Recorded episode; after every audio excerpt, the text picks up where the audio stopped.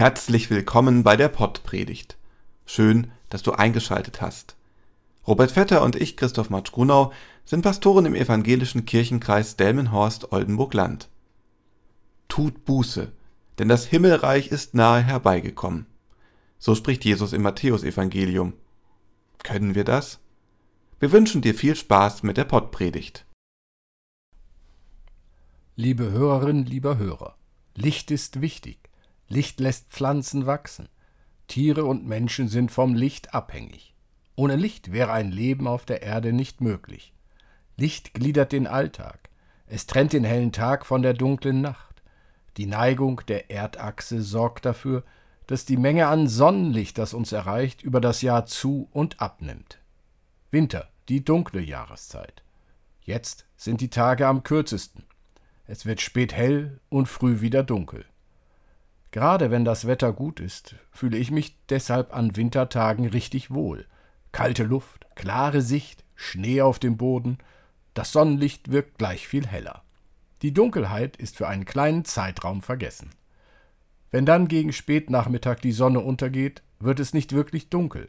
Straßenlampen leuchten, elektrisches Licht erhellt die Wohnungen. Der Mensch bestimmt selbst, wann die Nacht anbricht. Die Kerzen auf dem Adventskranz und die Lichter am Weihnachtsbaum haben in den vergangenen Wochen jeden Tag ein bisschen heller gemacht. Ich erinnere mich an schöne Erfahrungen mit Licht in der Kirche. Am Ende einer TC-Andacht gibt es die Möglichkeit, Kerzen anzuzünden. Das geschieht ganz ruhig. Jeder, der es möchte, geht nach vorne und entzündet eine Kerze. Langsam breitet sich das Licht im Kirchraum aus. Für mich ist das ein ganz besonderer Moment. Das Licht wärmt mich, ich fühle mich geborgen. Es wird in mir heller, ich schöpfe Kraft. Licht und Finsternis, hell und dunkel, Leben und Tod. Von diesen Gegensätzen handelt der Predigtext. Er steht im vierten Kapitel des Matthäusevangeliums. Als nun Jesus hörte, dass Johannes gefangen gesetzt worden war, zog er sich nach Galiläa zurück. Und er verließ Nazareth, kam und wohnte in Kapernaum, das am See liegt im Gebiet von Sebulon und Naphtali, damit erfüllt würde, was gesagt ist durch den Propheten Jesaja, der da spricht: Das Land Sebulon und das Land Naphtali, das Land am Meer, das Land jenseits des Jordans, das heidnische Galiläa, das Volk, das in Finsternis saß, hat ein großes Licht gesehen, und denen, die da saßen am Ort und im Schatten des Todes, ist ein Licht aufgegangen. Seit der Zeit fing Jesus an zu predigen. Tut Buße, denn das Himmelreich ist nahe herbeigekommen. Liebe Hörerin, lieber Hörer, der Predigtext berichtet davon, was nach der Taufe Jesu geschieht. Johannes der Täufer wird gefangen genommen. Seine Predigt zur Buße und Umkehr ist nicht überall mit Freude aufgenommen worden. Er hat sich mächtige Feinde gemacht, die seine Lehre stoppen wollen. Johannes wird in eine dunkle Zelle geworfen. Finsternis breitet sich um ihn herum aus. Sein Leben ist in Gefahr. Wie wird es weitergehen? Leben in der Finsternis. Finsternis ist mehr als nur Dunkelheit.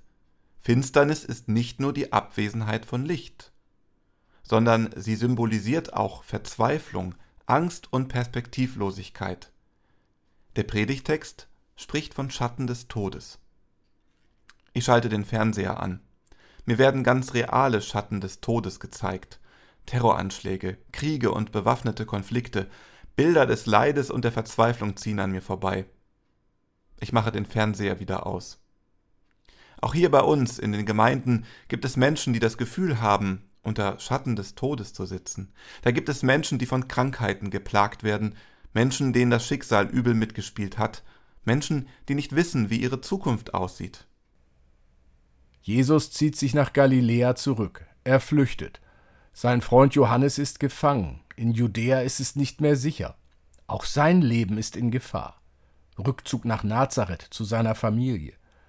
Lange bleibt er nicht dort. Er zieht um. Nach Kapernaum, wo er sich niederlässt. Die Gegend von Kapernaum, nah am See Genezareth gelegen, ist zur Zeit Jesu ein Randbezirk Israels. Es leben nicht viele Israeliten dort es überwiegen Heiden und Fremde. Fremde Sprachen, unbekannte Bräuche. Die Israeliten, die dort wohnen, fühlen sich allein, sie sind in der Minderheit. Ihnen gilt das Prophetenwort, das Matthäus zitiert. Die Finsternis, die Sie spüren, ist die Bedrohung Ihrer jüdischen Identität. Das macht Sie unsicher und ängstlich. Matthäus liegt es am Herzen, die alten Prophezeiungen mit Jesus Christus in Einklang zu bringen. Er will damit klarmachen, Jesus ist Gottes Sohn. Mit seinem Umzug nach Kapernaum hat Jesus eine weitere wesentliche Weissagung erfüllt. Jesus beginnt in Kapernaum mit seinem Wirken. Er hat in Galiläa noch sehr viel vor.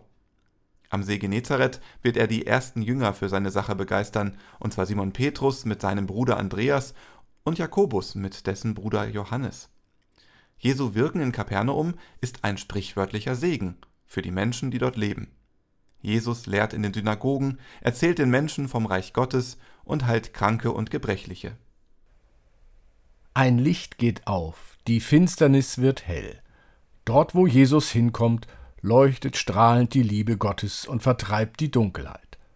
Menschen werden gesund, sie erhalten eine neue Perspektive. Johannes der Täufer sitzt weiterhin in der dunklen Gefängniszelle. Johannes hört von dem, was Jesus tut und bewirkt. Diese Nachrichten sind ein Trost und ein Licht in seiner Finsternis. Doch das, was Jesus tut, geht viel weiter als das, was Johannes in der Wüste gemacht hat.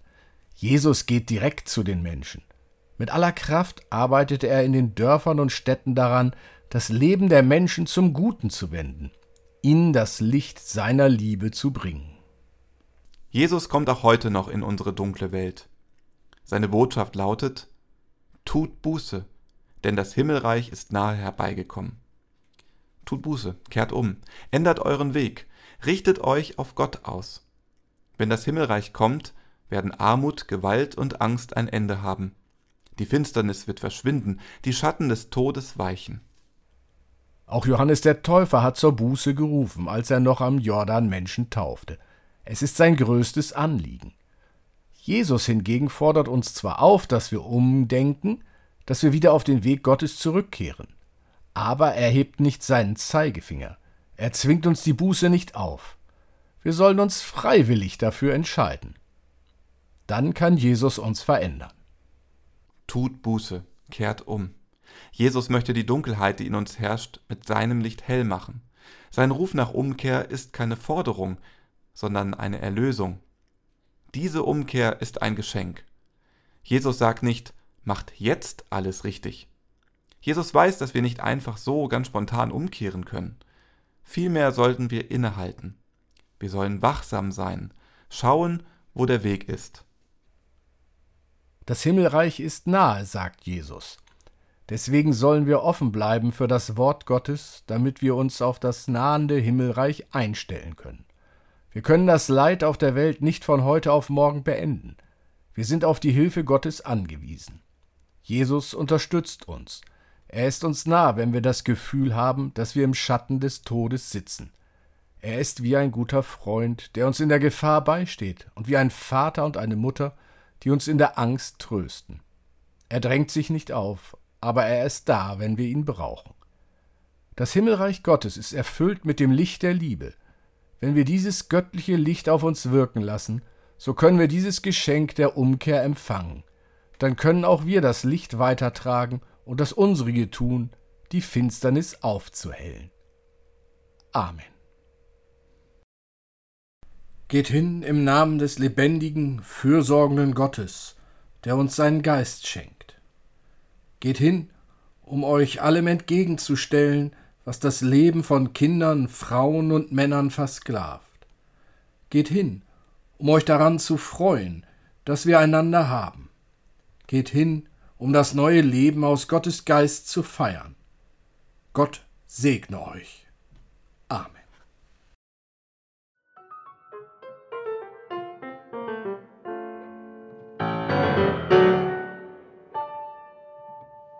Dieser Podcast ist ein Angebot des evangelisch-lutherischen Kirchenkreises Delmenhorst-Oldenburg-Land.